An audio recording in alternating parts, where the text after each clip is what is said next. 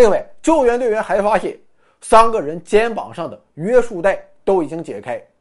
这可能是他们在最后时刻试图手动关闭已经开启的压力平衡阀，但很遗憾，没有成功。不过，以上所有这些都还只是初步判断，航天员为何会殒命归途，还需要进一步的调查取证。一时间，三名航天员牺牲的消息传遍了全世界，所有人都为此感到震惊。与此同时，关于航天员的死亡原因也是流言四起，很多人都认为人类无法在太空生存太长时间，二十天左右就是极限，否则就将是有去无回。一九七一年七月一日，成千上万的苏联人参加了在莫斯科为三名航天员所举行的国葬。苏共总书记勃列日涅夫、苏联主席波德戈尔尼和总理柯西金也亲自到场瞻仰了三位国家英雄的遗容。美国总统尼克松也派遣阿波罗十号的宇航员托马斯·斯塔福德来到莫斯科，希望可以作为美国航天界的官方代表来参加葬礼。出人意料的是，苏联竟然第一次同意了此类事情。要知道。在一九六七年科马洛夫以及一九六八年加加林的葬礼上，美国类似的请求都被苏联礼貌且坚决地拒绝了。而这一次，苏联的准许也在一定程度上缓和了美苏之间紧张的对立局势。看到这一局面啊，尼克松表示很欣慰，于是他向苏联领导人发去一封电报，电报中说。美国人民向三名苏联航天员的不幸牺牲表示最深切的同情，全世界将继续沿着这些英勇探索者们的足迹去开拓未知的世界，并且分担他们的不幸。航天员多布罗沃斯基、沃尔科夫和帕萨耶夫的功绩永存，我确信历史将证明他们的非凡贡献，这将推动苏联太空探索计划创造进一步的辉煌。并将极大的扩展人类的视野。最终，三名航天员的骨灰同科马洛夫一样，被安放在克里姆林宫的宫墙之下。葬礼结束之后，七月三日，苏联立即成立了一个特别调查委员会，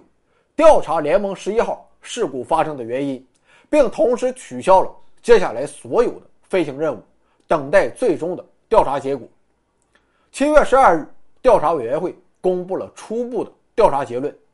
结论指出，飞船在开始重返大气层之前一切正常，但是在着陆前三十分钟，在飞船的下降轨道上，返回舱内的气压迅速降低，导致航天员突然死亡，而气压下降则源于飞船的密封系统故障。此时，NASA 的阿波罗十五号正计划于七月二十六日发射，美国人很担心自己。重蹈联盟十一号的覆辙，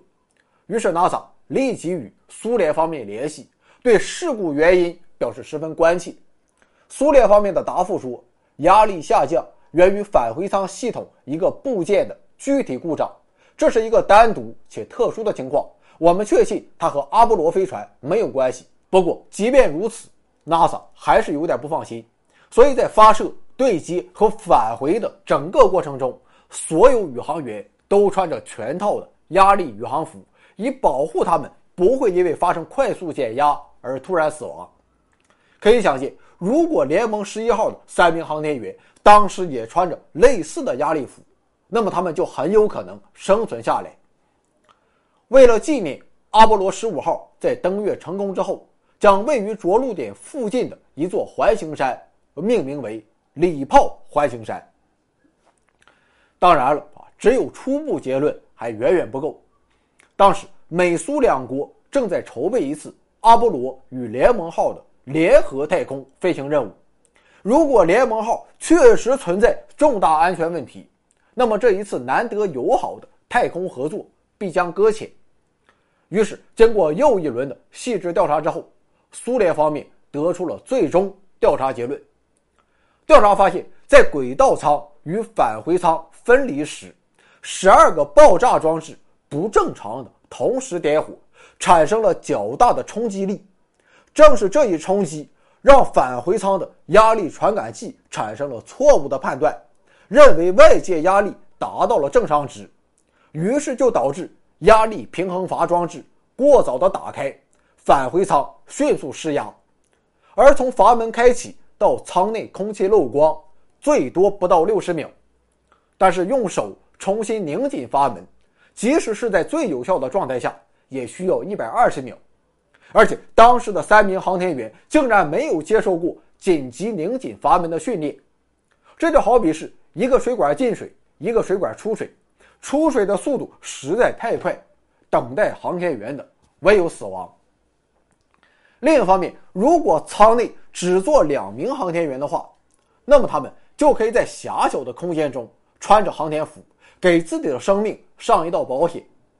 但前面说过，航天员负责人卡曼宁。没有采取米申的建议，强行在飞船里塞进去三个人，而且还在返回程序中明确规定，航天员在返回前必须脱掉航天服。结果就导致航天员暴露在真空之后，血液急剧膨胀，人体组织损坏，造成肺栓塞和脑溢血，从而导致死亡。虽然米申的建议并非出于返回舱减压考虑。也虽然卡曼宁的否决在当时也有着充分的理由，但毕竟人死了，所以事故发生之后，卡曼宁也被批判了一番，然后被撤职。这期间还有一个小插曲：一九七一年十月十一日，在经历了几次轨道修正之后，礼炮一号空间站结束了自己的使命，在返回大气层途中于太平洋上空烧毁，第一次载人进入空间站任务。完成的并不完美，但是对于礼炮一号本身来说，它还是完美的完成了自己的历史使命，开创了人类太空探索新的时代。一切调查清楚之后，针对此次事故，苏联立即采取了一系列对策。首先就是每次飞行改为两人一组，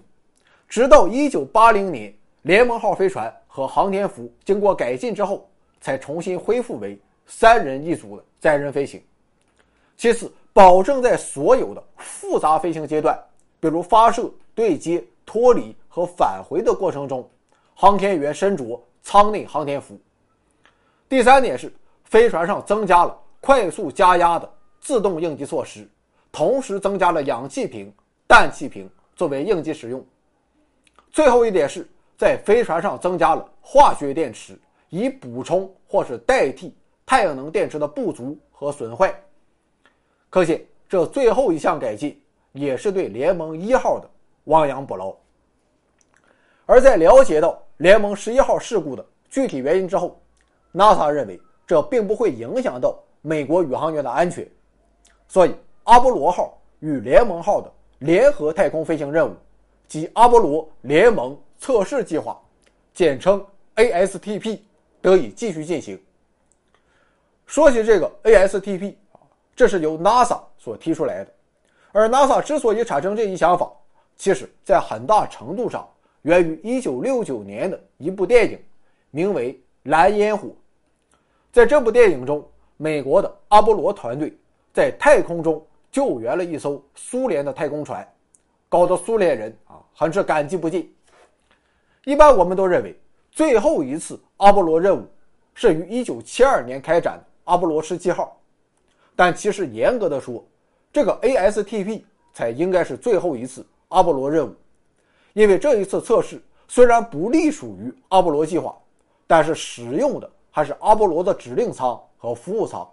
所以 ASTP 才是阿波罗飞船真正的谢幕演出。一九七五年七月十五日，联盟十九号飞船与阿波罗飞船在七个半小时的间隔内。相继于苏联和美国发射升空。七月十七日，两艘飞船在太空实现交会对接。三个小时之后，两位指令长斯塔福德与列昂诺夫在联盟号的舱门处实现了来自不同国家的航天员在太空中的第一次握手。最终，两艘航天器共连接了四十四个小时。在此期间，三位美国宇航员和两位苏联航天员。交换了国旗和礼物，其中还包括一些树种啊，后来长长成了参天大树。双方还交换了签名，参观了对方的航天器，合作进行了科学考察，甚至还一起吃了个饭。两艘航天器还曾暂时分离，然后互换位置，并再次对接，从阿波罗飞船换作联盟号来推动整个航天器，啊，简直是在天上玩出了花样。可以说，ASTP 的意义并不在于技术本身，技术上倒不存在什么太大的难度。毕竟太空对接这件事，当时美苏两国都已经玩得非常溜了。这次行动更大的意义在于，它标志着冷战中的太空竞赛基本结束，同时这也是空间大国间的首次合作，为后续的国际空间合作开创了先河。而在此之后的很长一段时间中，美国都没有进行载人太空任务，NASA 把主要精力投入到航天飞机的研发当中，直到1981年4月12日，哥伦比亚号航天飞机升空。苏联方面也迅速的从联盟十一号的悲剧中恢复了元气，继续进行他们一系列的空间站任务，先后发射了一系列礼炮号空间站以及和平号空间站。所有这些辉煌成绩的背后。都离不开三位航天英雄的英勇献身，他们作为全人类空间生存的开拓者，值得我们永远铭记。好了，故事说到现在，你会发现，今天各个悲剧的主角都是千挑万选、精挑细选的航天员。不过，我们不能忘记，航天事业是一项属于全人类的庞大事业，而推动这一事业前进与发展的。更有着数不清的航天工作者，他们有的是声名卓著的科学家，有的是位高权重的首长级人物，也有的就是普普通通的科研人员、工人和士兵。